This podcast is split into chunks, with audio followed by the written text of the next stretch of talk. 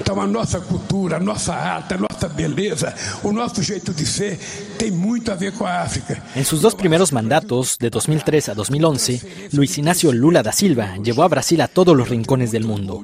Al continente africano viajó 30 veces, abrió embajadas en Liberia, Sierra Leona y Ghana, que serían cerradas posteriormente por Bolsonaro.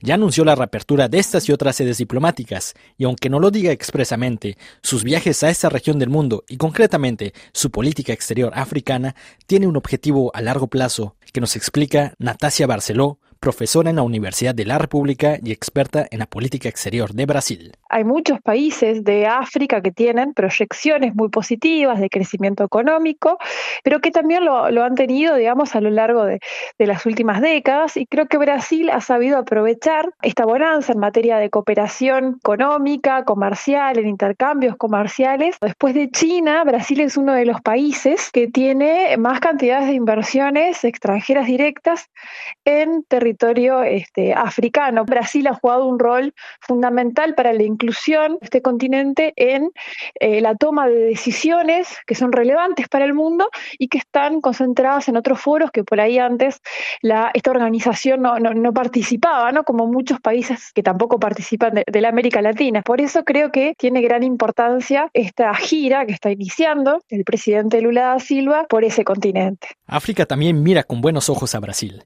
Prueba de ello es que la Unión Africana ingresó al exclusivo bloque del G20 gracias al apoyo del mandatario brasileño. Aquí no hay que olvidar que Lula participará también en lo que es una cúpula de jefes de Estado y de la Unión Africana en Etiopía. Este bloque es que de alguna manera buscan proyectar y coordinar aspectos vinculados a la integración energética, de infraestructura y bueno, eh, esa adecuación y esa necesidad de tener más voces, de tener un mundo más multipolar, creo que en el caso de Brasil pero también en este caso de la Unión Africana, lo ha adoptado, digamos, como una pauta a, desarrollar y, que en este tercer gobierno de, de Lula da Silva es retomado con muchísima más fuerza, con más contundencia. Un cálculo de la ONU estima que para 2050 África concentrará un cuarto de la población mundial.